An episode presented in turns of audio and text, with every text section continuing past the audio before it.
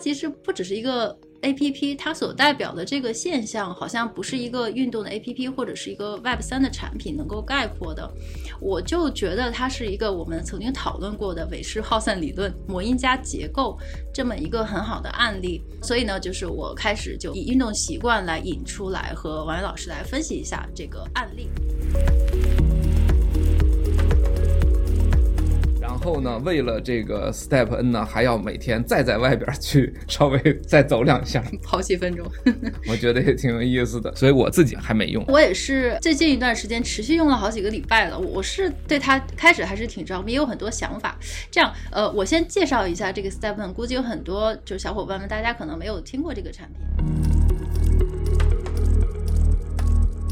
方便对比不同的人群，获得一些客观的观点吧。我请了一位朋友跟我一起对比。我和我这位朋友呢，我们两个是特别不一样的人。我是属于长期的跑步爱好者，所以跑步是我生活的一部分。但是我这位朋友呢，他是一只资深的交易员，也是游戏玩家。过程中，我发现我们的 incentive 或者是走向就出现了很大的不同。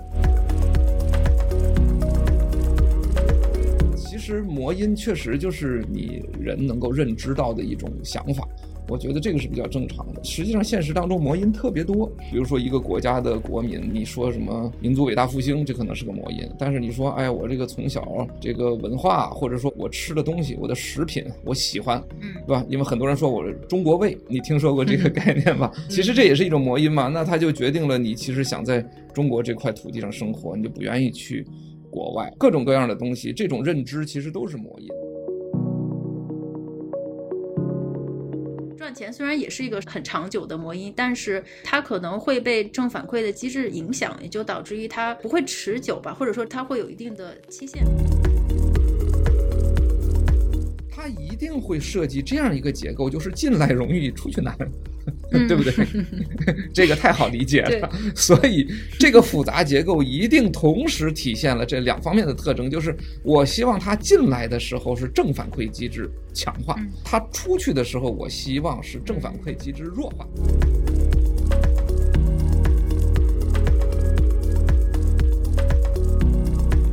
文理两开花的听众朋友们，大家好！今天这期节目之前呢，我还是首先想给在上海的小伙伴们打打气。这两天呢，其实我和大家一样都很心塞，可能只是没有挨饿而已。所以说，虽然这期节目上线的时候有可能，而且也很希望情况已经变好了，但是在当下呢，由于现在的心情感觉比较强烈，所以这个感受还是过不去，觉得还是有必要跟大家讲两句。既然我是身在香港，我就用香港的情况给大家打打气。今天呢，录音的时候，四月十号这一天，香港的新增已经是不到三千了，两千五百多新的案例，所以说距离上次的顶点就是日增五万。那个时候已经差不多快一个月了，也就是说，在整整这一个月的时间内都在持续的下降。大家都很有信心，包括港府在内，大家都很有信心，在复活节的假期，也就是这个周五，就全部基本恢复正常，然后电影院、餐厅也都会开放，社交距离的要求也会放低。所以说呢，我只是想简短的跟大家说一句，如果大家不知道该相信什么的话，那就相信时间，时间肯定会治愈一切的，一切都会过去。言归正传，所以我们今天呢，也想帮助大家 转移一下注意力。讨论一个稍微轻松一点的话题，讨论关于运动和赚钱这件事儿。今天讨论的话题呢，它所代表的这个现象呢，其实也是我们之前有一期节目讨论过的耗散理论，就是我们的韦氏耗散理论、魔音加结构这个话题的一个很好的延伸和案例分析。如果说大家不记得的话，可以回去稍微听一下，但是不听也没关系。我们今天还是想就这个新的现象，一个很有意思这个案例呢，和王伟老师一起做一个案例分析。首先，我想问王伟老师一个问题，不知道你的运动习惯是什么？如果你有运动习惯的话，呃，好，谢谢小跑啊。运动习惯倒也有，以前是，比如说还是各种球类的运动吧，比如说。羽毛球啊，乒乓球啊，当然再小一点的时候，可能还有足球这样的东西。现在可能工作时间长了吧，现在基本上就只剩下这种标准的健身了，就是在健身房里边去跑步机啊，什么可能慢慢的也发展一些力量什么的。就变成、嗯、变成这种了。除了健身房之外，平时就是那个典型的宅男做派了，就不动换了，大概是这样。理科生码农的标准动作。对对对，嗯。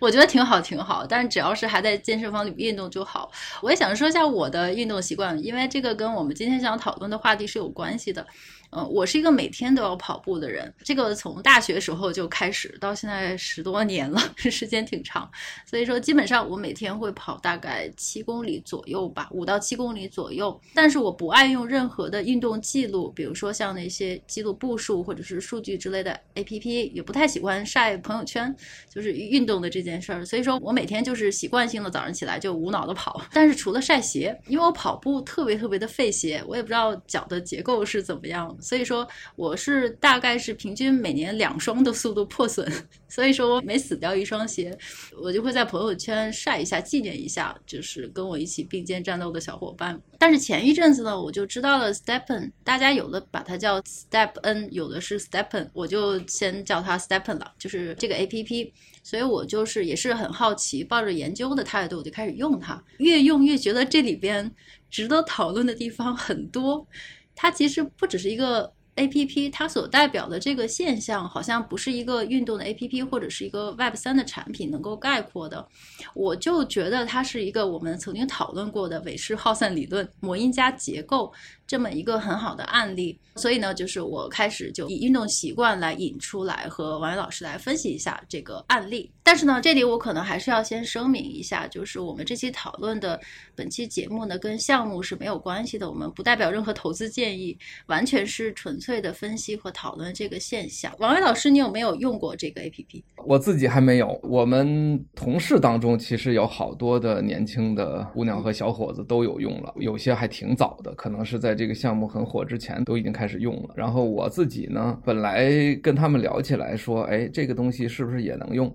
后来就因为一个很简单的原因就没去用，就是因为他室内计不了步，因为我现在都是在健身房里锻炼，然后他必须在室外，所以我就很简单，就是啊，我说哦，那我暂时就先不考虑了。其实我们很多同事也是这样，就是他们也有那个去健身房锻炼的。然后呢，为了这个 Step N 呢，还要每天再在外边去 稍微再走两下，跑几分钟，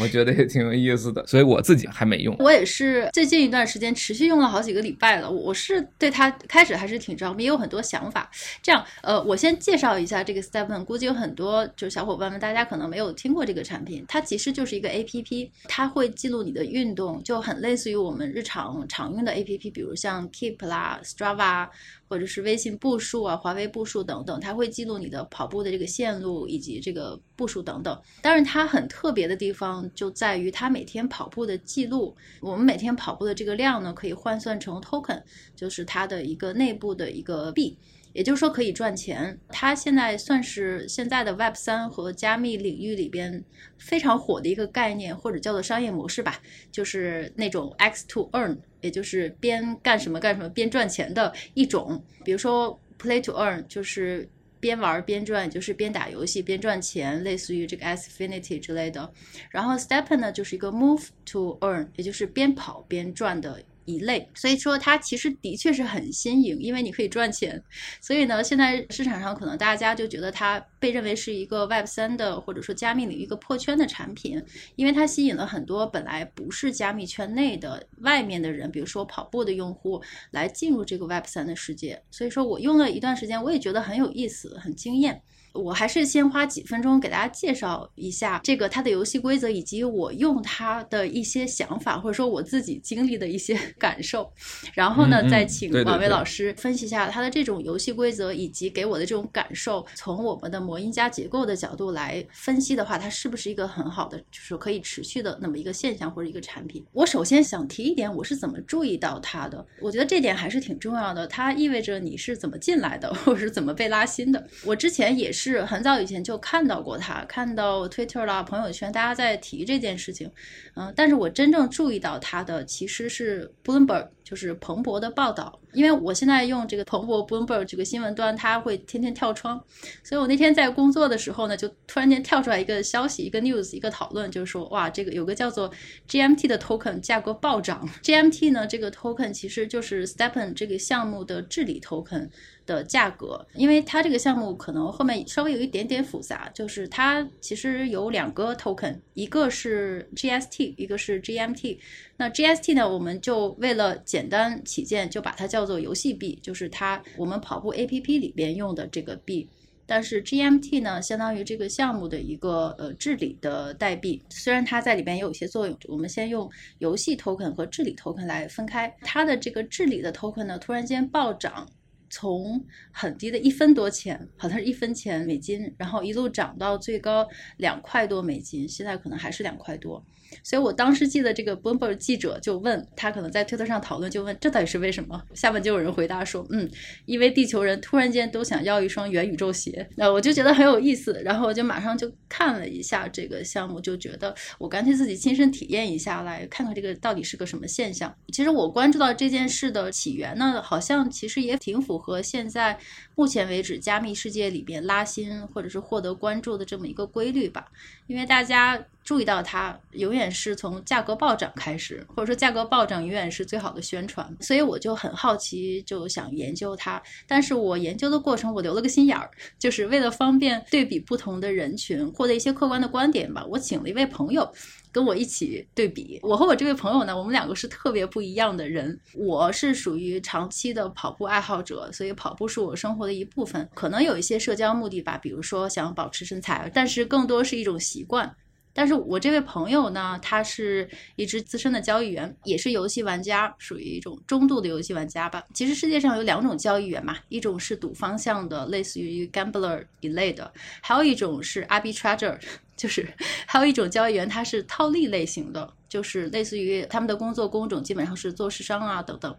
所以这种套利类型的交易员呢，他是特别喜欢比较不同市场上的价格。我们俗称喜欢寻找免费午餐，喜欢占便宜 类型，所以有时候这些人他们套利的直觉特别敏锐，敏锐的真的是令人发指。所以那时候我请他跟我一起来用这个 Stepen，我们两个大概是同一个时间开始研究这件事儿，然后但是整个这个过程中，我发现我们的 incentive 或者是走向就出现了很大的不同。所以我很简单提一下这个游戏规则啊，就是 Stepen 呢，首先我们玩它的话呢，要先下载这个 APP，但是我们首先要买一双虚拟的跑鞋，就这个跑鞋是在 APP 中呈现的一个跑鞋的一个样子。那现在的价格呢，我看了一下，最低是大概八到九个 Solana。呃，买跑鞋只能用索拉纳这个 token 来买，现在大概至少是八千多港币，也就是说入场费用 就是大概八千多港币，因为你必须要有一双鞋。有了鞋之后呢，这双鞋它每天有一定的。能量就是叫做 energy，就相当于电池的电量。如果说你有一双鞋的话，那它每天的这个电量或者说 energy 只能够跑十分钟左右。也就是说，在有 energy 的这十分钟呢，你可以赚到钱。你跑在它的这个跑速之内，你是可以赚到 token 的。但是这个 energy 一旦用完的话，如果你还没有跑爽，还想继续跑的话，那就只能是损耗你的鞋，但是没有钱赚。当然了，就除非你买更多的鞋，你是可以有不止一双鞋的。它其实 white paper 里边有一个列表，就是大概十五双到三十双之内的跑鞋，你可以跑一个小时。但如果你想跑一个半小时以上的话，你可能就要拥有至少三十双鞋。所以大家可以算算这个入门的费用。而且你每天要修鞋，你不能说光跑就不管它了，你要维护它。就如果你不修它的话，它磨损的程度更大，你就会赚得更少。我现在是只有一双鞋，我每天跑十分钟，呃，十分钟的话是赚六个 GST，所以我跑够十分钟，我先停下来把这个 APP 关掉，不然的话会磨损我的鞋。然后每天跑完之后回家要花大概一半的这个 token 来修鞋。而且这个鞋还可以生小鞋，还有这个 baby 数，但是你可能得花钱让它生小鞋。这个细节先不提，就还有一些其他的规则啦，就比如说你可以升级，升级的话就可以以比较低的磨损度赚更多的钱，但是你想升级的话就又得付钱。我现在看了一下，我要升一级的话大概要付十六个 GST，那还是挺多的。如果是想升到最高等级的话，可能你就要买它的治理的 token，就是 GMT。而且升级过程也要花很多的时间。当然啦，如果你的级别越高，你就有更多的优惠，比如说赚到更多的 token 啦，可以开一些盲盒，拿到一些非常特别的鞋，或者说它会 airdrop 一些很低价的鞋，然后特殊的活动等等等等。其实跟游戏的这个 incentive 都差不多。所以呢，我们两个就开始同时用这个 app，大概用了两个多礼拜。然后我们两个的对比就很有意思，就是我呢，在这两个礼拜一直到现在，我就是抱着一种。反正每天都跑步，但是这个跑步突然间有一天变了一种可以赚钱的事情，或者有价值的东西，那我每天这七公里就太浪费了，我就是不用白不用，所以反正也就是开十分钟，然后可以赚 token。如果我持续这么跑的话，我还大概算了一下，我现在大概每天能够挣到一百五十多港币大概的这个 token 的价格。所以说我仔细想一下，万一我今天失业的话，没有收入来源，我每天靠跑的这个一百六十多港币，我可以到香港。铜锣湾的那个 ATM 去换成 USDC，我也许还可以够每天吃饭的钱。这就是我的想法，很简单。我这位朋友呢，完全跟我不一样。他现在基本上是每天要花大量的时间来研究这个 STEPN，因为他每时每刻都在算计。比如说这个 GST，就是我们刚才讲的游戏币和 GMT 治理币，还有 Solana，就是我们买鞋用的这个币，因为这是个敲门砖。他们三个币种的价格每天都不一样，他的这种 arbitrage 套利者的本性就乍现，直接把他所有的这种套利本性就拉出来了。所以他每天都在根据这三个币的价格不同，他在决定他能够赚取最大价值的策略，比如说现在索拉纳的价格更低了，下来了，所以他现在的策略就是他会坚持跑，然后尽量赚更多的 GST，再去换成 USDC，然后再 USDC 去买索拉纳，就等于是他把这个砖直接变成一个索拉纳和 GST 之间的这个套利的一个结构。但是如果有一天哪天这个 GMT 就是他们的治理 token 的价格更高了，因为现在价格其实很低，呃，相对很低。那它的策略就又变了，它会更快的升级，因为你升级的更快，你就可能赚到更多的 GMT。他还列了很多这个 Excel 表格，就每天都在计算，嗯，怎么样才是价值最大化。所以呢，我觉得我们两个可能是两种完全不同的用户或者是心态来试验这个项目。但是最后呢，前两天我们也讨论了一下，结论是一致的，就是说我们到底还能够。坚持多久？其实这个结论倒是一致的，就是说，如果说有一天没钱可赚，我们可能就不玩了。所以这个跟跑步跑步完全没有关系，我们都是以赚钱的目的去跑步。可能它还更多是一个薅羊毛，所以我刚才这个花了大量的篇幅来介绍整个这个过程，也就是想给王宇老师一些细节，然后下面就想听王宇老师 仔细的从专业的角度来分析一下，就是上面的所有信息，你觉得它是一个好的魔音，或者说是一个好的结构吗？好的，谢谢小跑。哎呀，我觉得你说的特别好，因为如果不把这些细节讲出来，而且不是站在一个使用者现身说法的角度的话，其实对这个东西讲的可能就没有那么透彻。这是第一。第二是说，你竟然还引入了一个这种生态环境内典型的另一种角色，就是说，他可能不是一个魔音的 follower，而就是一个套利者，然后怎么去？钻研说从那里边获取最大价值，甚至是带有一种挑战甚至攻击的这种意味吧，不是说攻击系统啊，嗯、而是说攻击这个经济体啊。对对对，呃，所以我觉得你说的太好了。我想呢，那我就从我的角度来说一下，就是我觉得你一开始说的，我确实是很认同。就是咱们最早谈起这个耗散结构，然后谈起魔音和结构这一对儿概念的时候，就是当时说，哎，为什么 DeFi 项目能够增长那么快，或者说能够有多大多大的收益，所以我觉得确实 STEPN 这个项目就是特别典型的一个，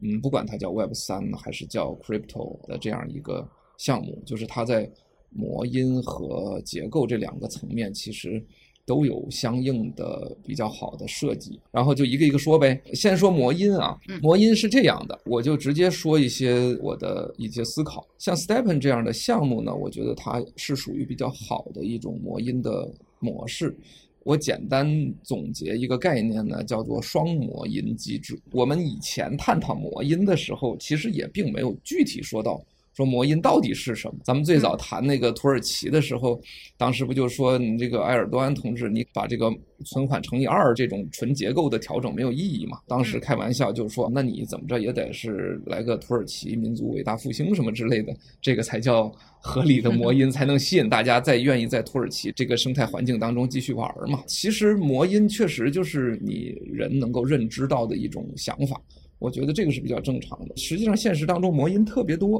比如说，一个国家的国民，你说什么民族伟大复兴，这可能是个魔音。但是你说，哎，我这个从小这个文化，或者说我吃的东西，我的食品，我喜欢，嗯，对吧？因为很多人说我中国胃，你听说过这个概念吧？其实这也是一种魔音嘛。那它就决定了你其实想在中国这块土地上生活，你就不愿意去国外。各种各样的东西，这种认知其实都是魔音。那我是觉得说呢，你做一个项目，你肯定至少要有一个魔音，这是正常的。你啥魔音魔音有，别人也就无法认知你这个项目了。但是单纯一个魔音呢，可能不太够。比如说以往的这种 DeFi 项目，或者我们上次专门聊过的一个 Olympus DAO 的这样一种模式的项目，它有一个比较典型特征，就是它这个模因相对而言比较单纯。我们能看到的就是说你能赚钱，为此还引入了纳什均衡。就是告诉你说，你不抛你赚的更多，你抛了呢，大家都完蛋。但是呢，它就永远只围绕着说，哎，你就是赚钱或者亏钱。赚钱和亏钱显然是一个很强大的魔音，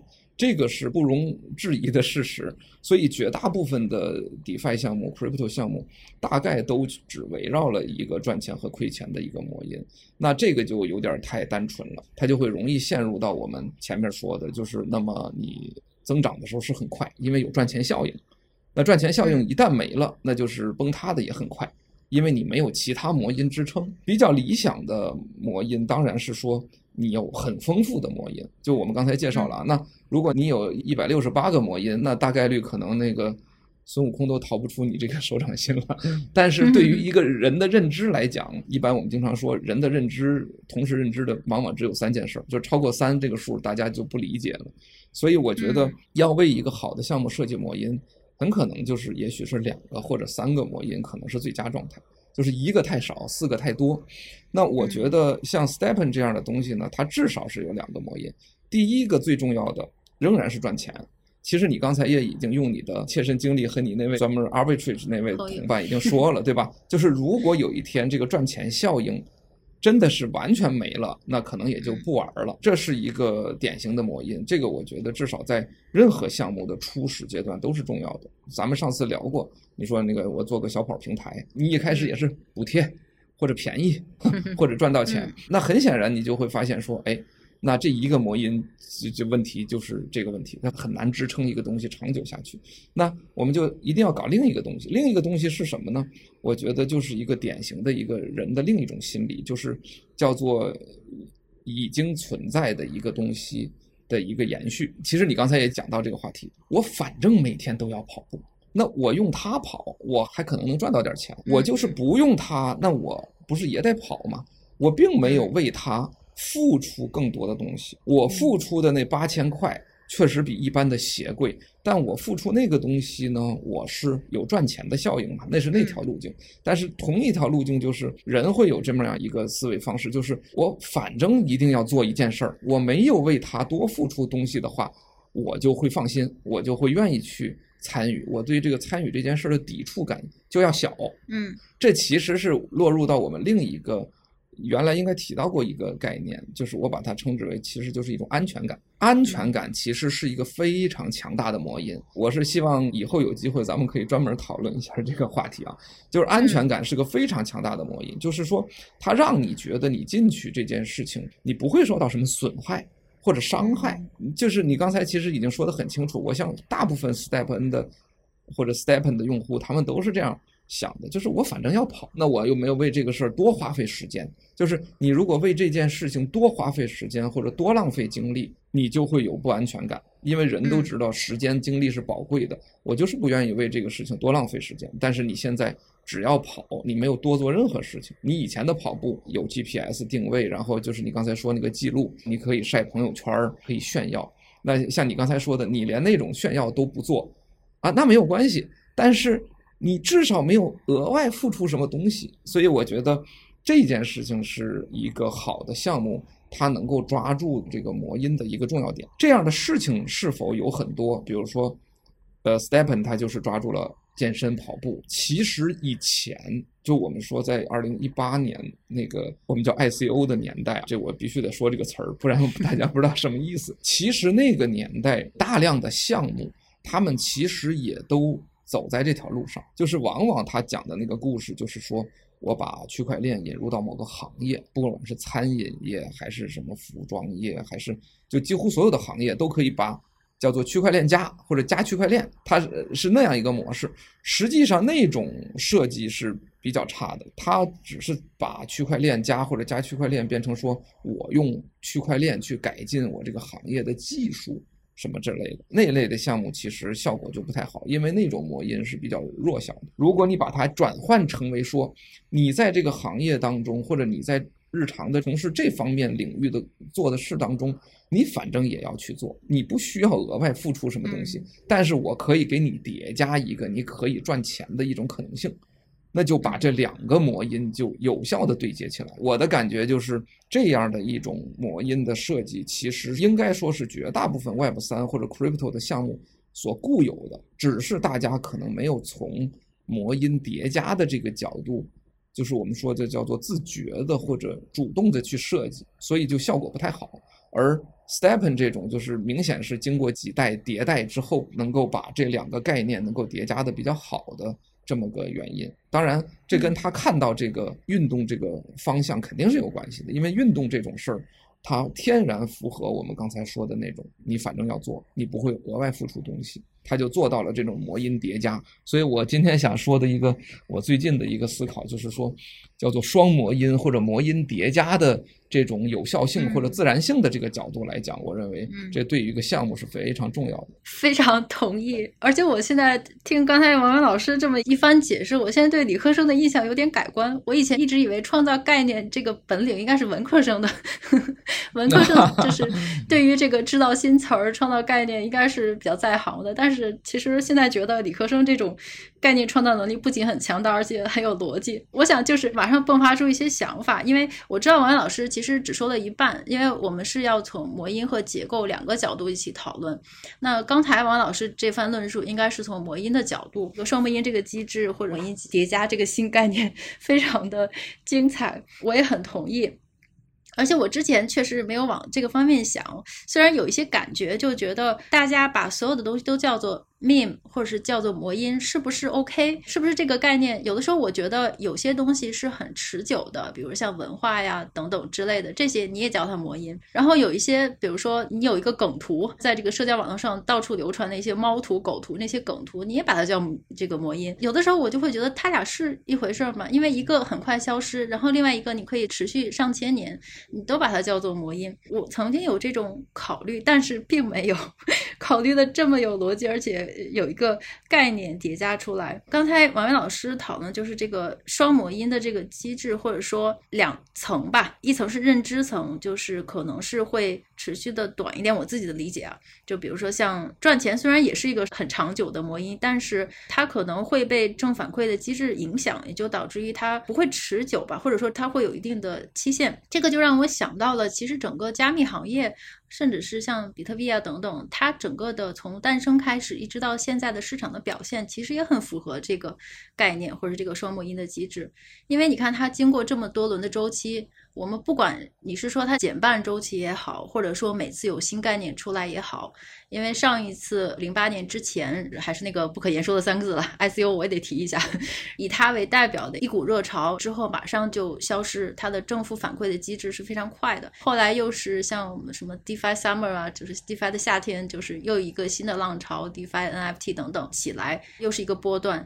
所以说每次这个波段你都可以把它叫成一个魔音，但这种魔音是属于比较浅层的。但是你把整个这条线拉长了看，它还是一个向上的线。我其实最近也在想，它这条向上的线下面是什么支撑的呢？想了想，觉得它其中的一些理念其实自始至终是没有变的，不管。就是每一轮的这个波段，它是以什么样的新词或者是以什么样的新的概念来把它驱动的，但是它底层，比如说向往自由、自治或者是自理的最底层的这种叫它精神吧也好，它其实是一直没有变的。每一轮可能都有新的代言人或者是新的代表，但是这些新的代言人他们。其实性格中或者说这个形象中都有一个共性，都是这种崇尚自由啊，或者说有 sovereign 等等之类的个性，所以有可能也能放进王伟老师这个双模音的框里。对这个，我补充一句啊，你刚才说的这个点，我觉得我是比较同意的。呃，我想说的是，像 BTC 和 ETH 这样的一种体系，它确实某种程度上也体现着这种双模音的模式，就是一方面币价的增长带来财富效应，另一方面呢，他们各自有各自的理念，比如说 BTC 是这种所谓资产不可侵犯呀，或者说资产自由啊，或者说免受。货币超发的影响啊，以太坊呢，可能是比如说世界的计算机啊，这个计算性金融的基础设施啊，或者计算性基础设施。我想说的是，这种项目他们的这个双模音，如果你认为它是双模音的话，他们这种双模音堪称是完美结合。所以从这个角度来讲，他们是远超我们现在能看到的其他项目，比如包括 Stepen 这样的项目。就我刚才还说，它其实是财富效应和安全感的一种叠加。而比特币和以太坊，他们这双魔音甚至就合二为一了。你的这个财富自由，你避免受到货币超发的影响，和这个币价的增长，它是一个一体化的。其实它是一个硬币的两面。然后以太坊的这个特点也是，就是它的这个。Gas 费的消耗和你对于计算性基础设施的使用的成本，它是个一体化的。所以从这个角度来讲呢，他们为什么会成功，就有这个特征。所以我倒是真心的希望说，不管我们是从哪个角度，比如说从双模音的角度也好，那就是说真正能够持久的，并且是呃，甚至可以说是伟大的项目，他们肯定会体现出这样的特征。至于是不是，设计的还是自发的，这个我们不敢说，但是就是说，它一定会体现特征，就是多种魔音的这种可以。类似于叫完美叠加的这样的特征，对对对，大概这个意思啊。补充这么一点，对，非常同意。而且刚刚王老师提到的双模音的最底层，就是比较基础的那一层，你把它叫做安全感。顺便提一下，这个安全感，其实我们有一期节目讨论过，就是元宇宙性骚扰的那一期，那个稍微提了一下，但是没有深入的讨论，大家大家可以去听一下。就是我觉得安全感呢，这样子来概述，也是一个非常好的。概述的方式，其实我我觉得，如果是从其他的角度来思考的话，也可以把它叫做，比如说人类的一个共性已经有的习惯，或者说文化，或者说信仰等等，就是说它是符合人类的基本的需求特征，或者人类自己很长一段时间内积累起来的魔音文化的固化的一个结果。比如说人类崇尚自由，或者说人类的某些天性，它可能是在很久很久的时间之内。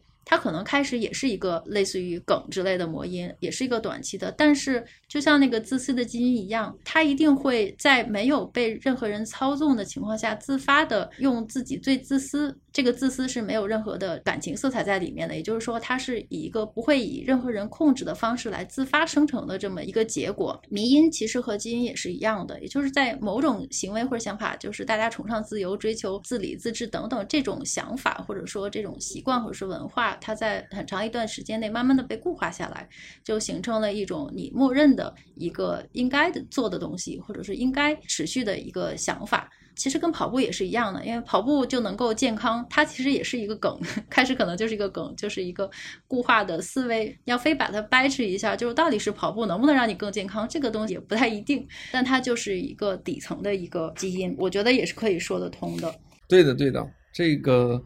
我觉得。从跟基因的类比的角度来讲啊，我再说一个补充一个小点，也是前一段想到的有意思的。其实我们人类的基因它是一个巨大的一个体量的这么一个东西，就是我们最后人类有手有腿，有眼睛有鼻子，这个其实都是不同的基因片段所决定的。我们人体会有这么复杂的特征，才是一个特别典型的耗散结构。从做一个事情或者一个经济体或者一个怎么说社会的角度来讲呢，魔因确实也很多，但是。又很难做到像基因那样，就是有这个几百万、上亿的这样的片段去决定，因为人的认知是很难达到的。从这个角度来讲呢，我们又不可能把一个东西设计成为这个，说我有五百万个魔音，大家每个都能认知到，那这个又是很困难的。所以这一点来讲呢，就是魔音跟基因又有一个比较大的差别。作为一个好的项目也好，或者作为一个好的。经济体或者社会体而言，其实倒是蛮有意思一件事，就是反过来，它一定要有那么一到两个或者一到三个特别强有力的、被所有人都能认知的魔音，它就才反而是比较靠谱。剩下的事情恐怕就得交给结构来做了。对对对，那我们马上就引出结构，补充最后一点点，突然间有的想法，还是这个自私的基因，就也非常建议大家再去看一下那个道金斯的自私的基因，以及苏珊的魔音机器。其实他自始至终还是说同样的事情，其实跟王源老师提的是一样的，就是说大家不管是基因还是迷因，它都是自私的。但是迷因呢，这么一讲，我觉得可能比基因还要自私。所谓自私，是不以任何人的意志为转移，不能被设计出来，它就是按照一个自然的方式，它就这么传承下去了。迷因呢，在这个《迷因机器》那本书里，他也说到了，就是迷因之所以具有这么大的力量，我们应该从迷因的角度来看来想，因为迷因的角度来看呢，其实人类的想法，就我们的想法，不是我们所造，也不是用来服务我们的，我们自己反而是迷因的宿主，就是它是寄生在我们身上的，我们是被迷因附体的。所以说很多东西呢，就说什么样的迷因或者文化习惯可以传承下来。其实也只能是不能通过像能够被设计的角度来理解，这是最后一点。然后我们马上进入这个我们这个韦氏耗散结构的第二部分，就是从结构角度来分析一下这个 STEPN 的现象能不能持久。嗯，好的，好的。我觉得结构的这个角度呢，就借此机会说一个前边没有充分展开讨论的话题，因为我们前边聊的都是说耗散体的这种复杂结构呢。它其实是强化正反馈机制的一个本质特征。你如果没有一个复杂结构的话，其实正反馈机制你也很难建立起来。但实际上这个话，我觉得应该是说了一半儿，应该有另一半儿。我们前面也提到过，就是一个耗散结构体，如果你想避免它迅速崩溃的话，其实你也应该有对应的结构。嗯，那这个对应的结构是什么呢？它其实是应该跟正反馈机制应该是相反。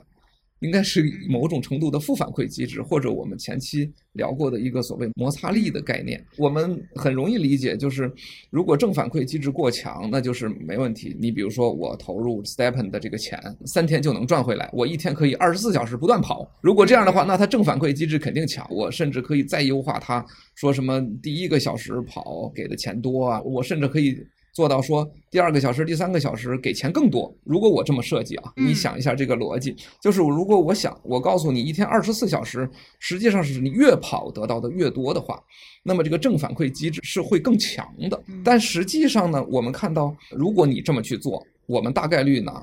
简单的演算一下就会知道说，那到最后崩塌一定是一瞬间，因为大家就拼命去积累、积累、积累、积累完了，最后把它一次卖掉就完了嘛，因为。能够获得的人越来越多，那么这个抛盘的压力或者说卖出这个东西的压力就会越大，那它反而可能就会越不值钱，那最后就会越快的崩溃。所以我们会看到非常有意思的一件事，就是所有的体系的设计最早就从比特币开始，它设计的所谓四年减半的周期，包括以太坊也好，包括你刚才说的 STEPN 的也好。他做到说，哎，我跑十分钟后边就不给了。所有的这些机制，你会发现很有意思，就是它是反过来的。你时间越长或者付出的越多，反而得到的越少。嗯，这显然是一种负反馈机制。是的，所以这就很奇怪了。这个我们这个耗散结构理论是不是有问题啊？这个复杂结构到底是正反馈机制还是负反馈机制呢？其实我觉得很正常，就是耗散结构体它固有的特征。就我们回到这个，我们说的它的前提是什么？它是要跟外部有物质和能量的交换。所以我们上次聊过说，进来的时候正反馈当然是好，但出去的时候如果是正反馈，那不就更差吗？嗯。所以实际上每一个这种耗散体的设计者，我们假定他设计结构的话，他一定会设计这样一个结构，就是进来容易，出去难，对不对？这个太好理解了。所以这个复杂结构一定同时体现了这两方面的特征，就是我希望他进来的时候是正反馈机制强化，他出去的时候我希望是正反馈机制弱化。这是我们前边没有深入探讨的一个话题。这个结构的设计其实从来都是这样子，但这件事情能不能做到或者好不好做到呢？其实说既不容易也容易。不容易的点就是说，你想到一个，如果你是一个绝对刚性的规则，它一个方向速度快，另一个方向速度慢，其实这件事并不容易。我不知道你能不能理解我的意思，就是我们一个纯线性的东西。那你会想到说，它往一个方向走是一个速度，那它往另一个方向走一定是同样的速度嘛？因为它是个纯线性的，所以实际上复杂的结构它的特点就表现在这儿，就是它有不同的维度，有些维度是用来强化进来的时候的速度快的，另一些维度是来弱化出去的时候速度慢的，类似这个意思。但是实际上这件事儿你听起来。好像是这样啊，其实它在真正实操过程当中很难做到，为什么呢？因为你单纯想让它进来的时候速度快，出去时候速度慢，这根本是不可能的。这件事儿我们不能讨论太多细节啊，就是一个数学的刚性的一个逻辑是做不到这一点的。你唯一能做的是什么呢？是退而求其次，就是你让它进来的速度别那么快。回到我们刚才说到那个话题了，就是你跑十分钟后边就没有了，否则的话。就意味着说，一个人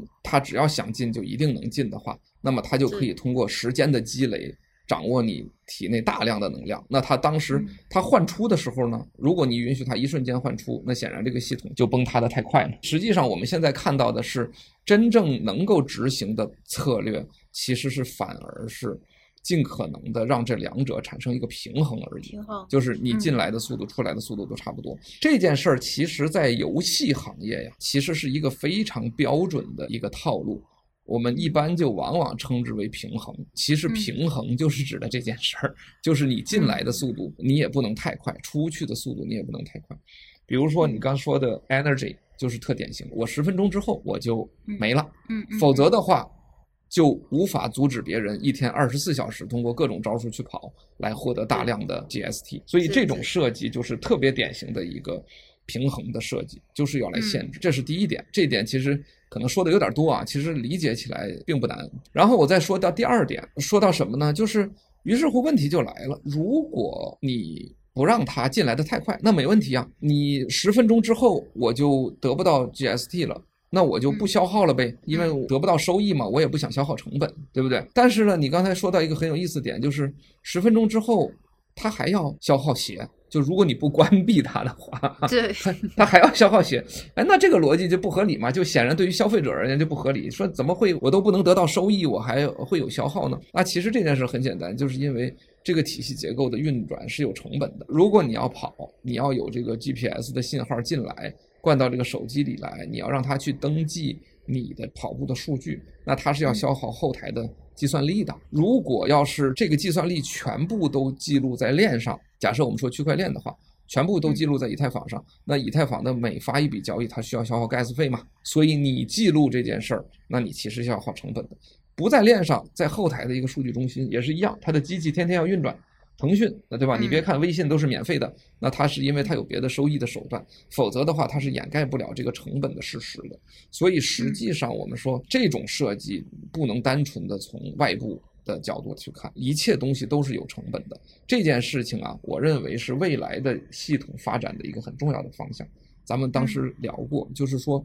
现在这种 Web 二的这种互联网的这种羊毛出在猪身上的这种模型，它掩盖了一个系统它运行的成本这件事实。它是认为有其他的收益来源来补贴它自己的成本的。而在像以太坊区块链这种模型上，它其实是把它更合理化了，就是我每一个操作都要有成本，这个成本你是看得见的。从这个角度来讲，其实我认为这是一个更合理的模型，呃，并且我认为。其实未来的 Web 三的发展方向是应该更走向这个方向。你每一个操作你都要有成本，但是呢，你只是说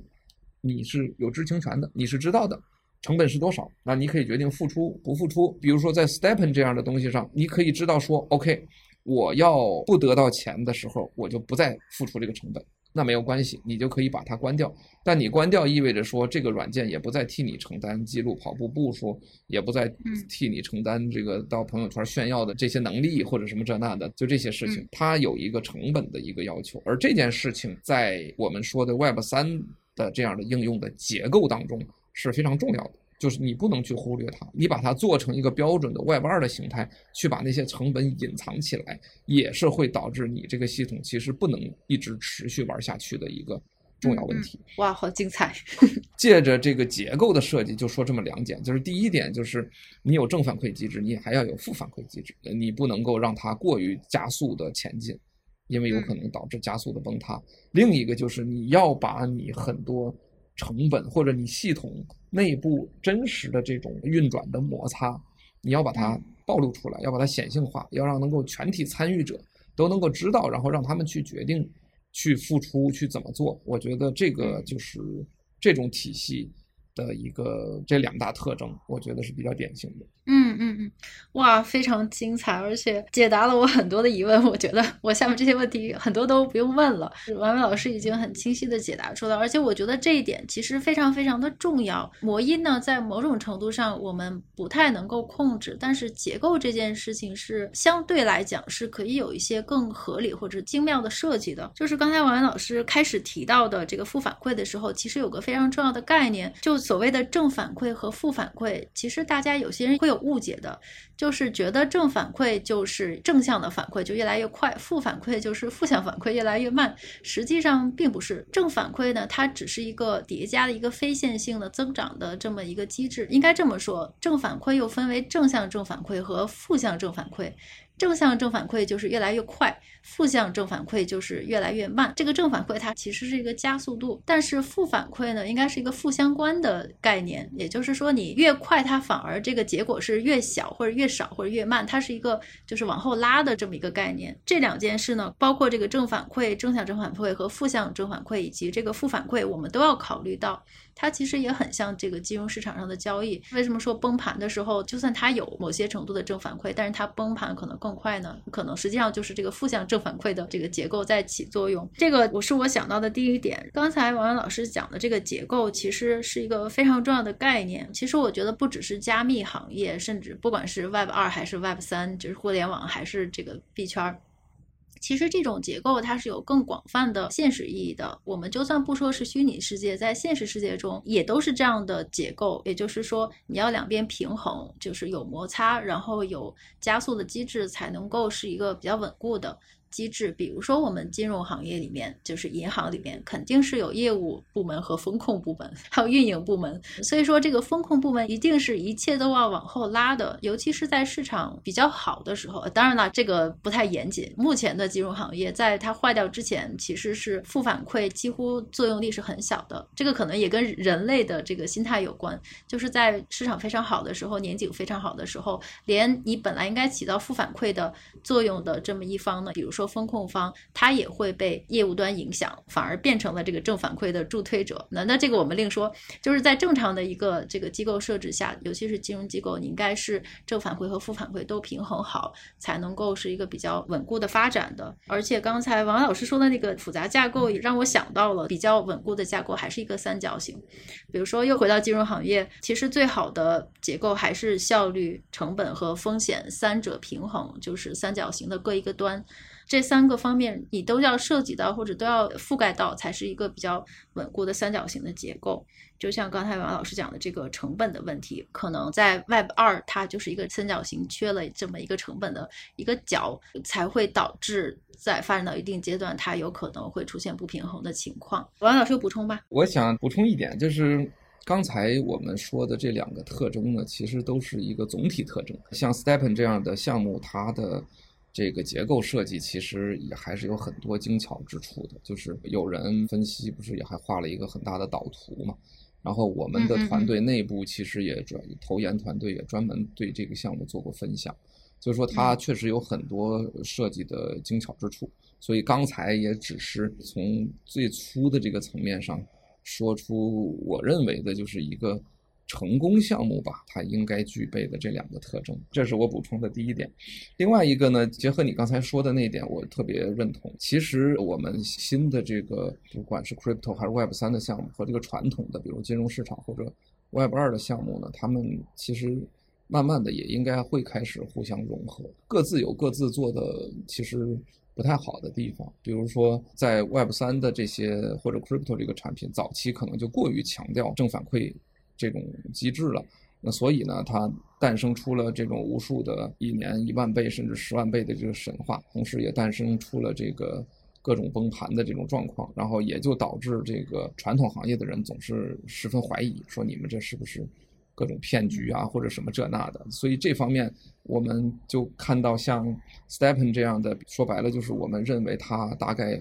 初心是好的，想要一直玩下去的这样的项目。他就会主动的设计出来这种很明显的这种负反馈的机制，也就是一种类似于风控的机制吧，也可以叫对于 Web 三的项目的一种类似于风控。这其实也是在向传统行业在学。然后传统行业呢，其实我认为 Web 二的时代，他们也走弯路，也走歪路，就是他们过于强调这个成本的掩盖。这件事情不光是在这个我们现在看到的消费互联网，其实我觉得在很多金融行业也是这样。我举个最简单的例子，中国的银行现在转账都是不收手续费的，或者几乎是不收手续费，可能只有超大额转账才收一部分手续费。那我觉得这其实是没有学好的一个 表现，因为你的运营都需要成本的，你把你的这个手续费、把你的成本这块掩盖起来，其实是你获得了我们说。从这个信用货币体系来讲，它是获得了一个本质上来讲是一个央行准备金的一个充足的这么一个潜藏的目的啊。这个大家如果有兴趣，以后我们可以详细讲一下，包括跟我们数字人民币，我觉得都有一点关系。这个扯远了啊，就是说你还是用你的表面的手段掩盖了你另一个目的。那这个我认为其实是不好的，他们是不应该这么去走，还是应该退回到一个你刚才说的那种，就是成本、风险、收益的这种。三者的这么一个平衡，我觉得这其实才是往正确的方向发展。现在的金融行业，他们其实是应该反过来，不要再去太多的去学习这种羊毛出在猪身上的这种套路了。包括这个前一段时间被 SEC 严厉批判的罗宾汉，说我交易不收手续费，其实是向上级券商卖订单的这种不良的行为，我觉得确实。都应该是停掉的，嗯，两个世界应该是在趋同，我认为是比较好的。是的，是的，两点。首先，这个 Robinhood 这个订单这个问题，我们另外。起一期单独讨论这件事情，其实它也有结构方面的因素，有可能倒也不是说它把这个成本掩盖住，是由美国这个做市场交易市场有一些特殊的机制，但这个其实我们可以再另外分一期，我里边有很多细节，也想请王源老师仔细讨论一下，就是他那种结构设计导致的这个结果好不好？但我们先不提。嗯、另外呢，我就觉得刚才王源老师提到的这个点，那我姑且给他一个可持续的。结构，我还没想到一个用啥好的概念来概括它。刚才那个双模音结构非常好，这个叫做什么呢？正负反馈、成本暴露，这个优化结构，这个我慢慢想概念。但是整个这个大的概念呢，我觉得其实几乎可以适用到很多很多的领域，不只是传统金融、币圈、Web 三点零还是二点零，其实也可以把它适用到社会的治理上。但是这个细节不能够仔细聊，包括最近发生的很多事情，其实是一样的，包括就很多在这个社会。治理方面，就是有的东西，如果把它掩盖住，而造成在别的地方的加速运行的话，这个从长远来看是不是一个稳固的三角形结构？但这个太太太太超纲了，真 的就先不仔细聊。明白，明白。我懂的，大家也都懂。其实，既然这个王老师提到，就可以随时打断我。就是如果说有有没有解释清楚的地方，后面我们的这个讨论呢，正好也让我想起来，我们前两天群里有一位同学，他问了这个问题，他其实也在问这个 stepen，就是这种模式，比如说什么 X to Earn，就是我边干嘛边赚的这种模式，它到底是不是 Web 三产品，还是它其实还是 Web 二？只不过是这个他在蹭这个 Web 三的这个概念，或者是他试图用一些 Web 三的一些就是通证经济的模型来改变我自己的融资方式啊，或者说来做一个新的东西。那王伟老师觉得，就 STEPN 这个东西，或者说类似的这些 XX to Earn 的这些模式，它到底是 Web 三还是 Web 二呢？你觉得？我觉得哎呦，这个问题挺有意思的，但是我觉得可能真的是一个可以持续探讨的话题。我自己是觉得说，最主要的问题还是 Web 三、Web 二的定义可能没有那么精确，对，所以一定要说到某个项目就是属于 Web 三或者就是属于 Web 二，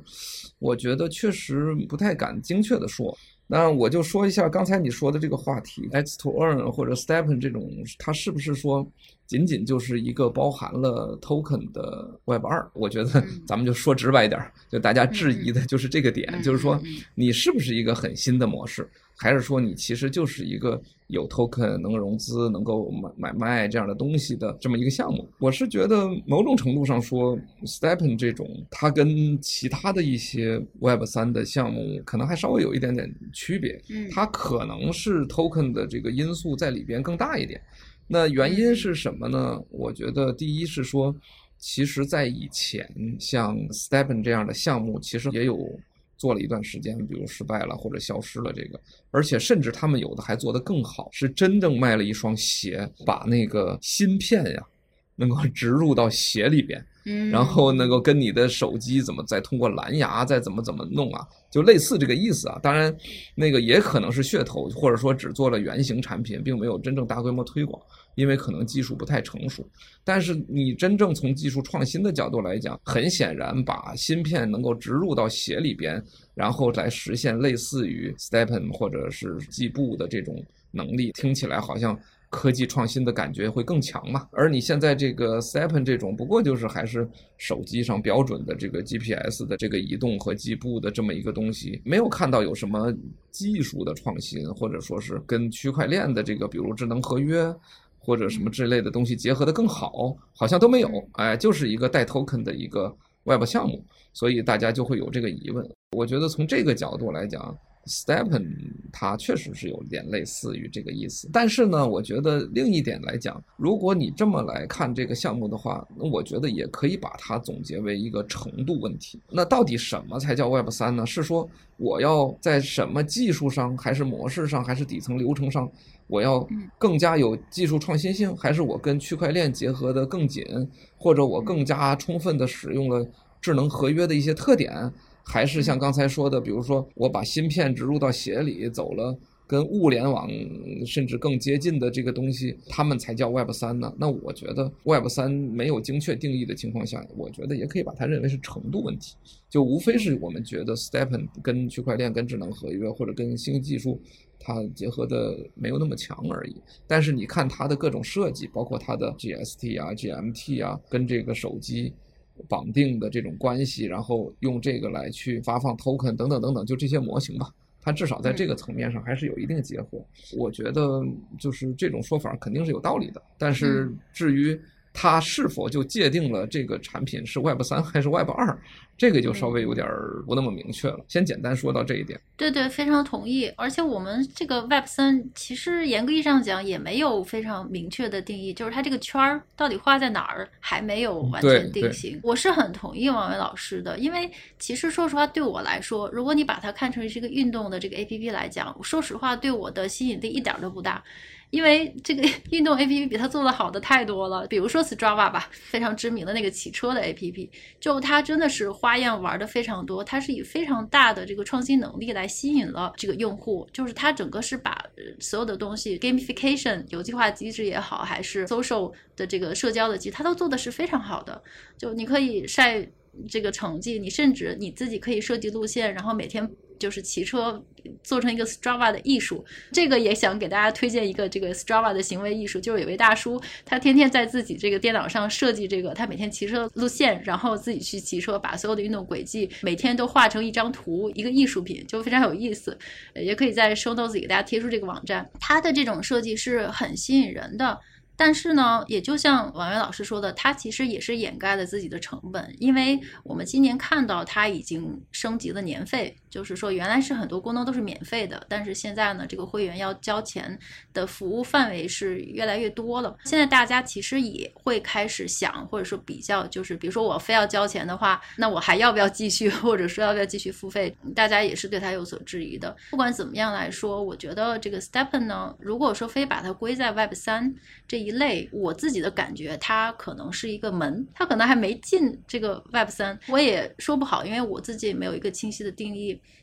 那我觉得到目前为止呢，它还只是一个手段，而不是目的，或者说它是一个进一个新的世界的门或者是窗，它让我进去这个世界。目前为止，我的目的还是拿 token，但是这个 token 拿到之后，只不过是恰好是我因为喜欢跑步才拿到了这个 token，拿到了这个入场券。但是之后或者说还有什么更大的作用，或者说整个这个世界是不是只有跑步？我觉得可能还不一定。在我的认知里边，它现在还是个门，或者是。桥，这样就引出了王维老师的新的那个概念，就是平行世界之桥。不知道我这么理解对不对？你觉得它是门或者是桥吗？我觉得它看样子可能是像是一个门，但是它应该说是用到了桥，打开了门之后，可能过去就是桥，就能够通到另一个世界了。呃，好，说到这里，我要打断王维老师一下，你先 hold 住，因为平行世界之桥，我们今天其实已经引出了这个巨大的框，以及一个非常有意思的新的韦氏理论。及话题，但是我觉得我想把它留在下一次具体讨论，因为这个讨论要展开的话，可能又要一个小时，所以我们今天只是就 Stephen 这一个现象呢，来对我们之前的耗散理论做一个模因和结构方面的这个分析和阐述。我先打断王伟老师，我们就到此为止。好的，好的，谢谢小跑，那我们就下次再专门聊这个话题，嗯。嗯，好，非常感谢大家。所以呢，还是希望大家多多注意安全，保住身体，然后希望我们能够尽快的恢复正常的生活。嗯，好，那今天这期的文理两开花就到这里结束，谢谢大家，我们下次再见。谢谢，再见。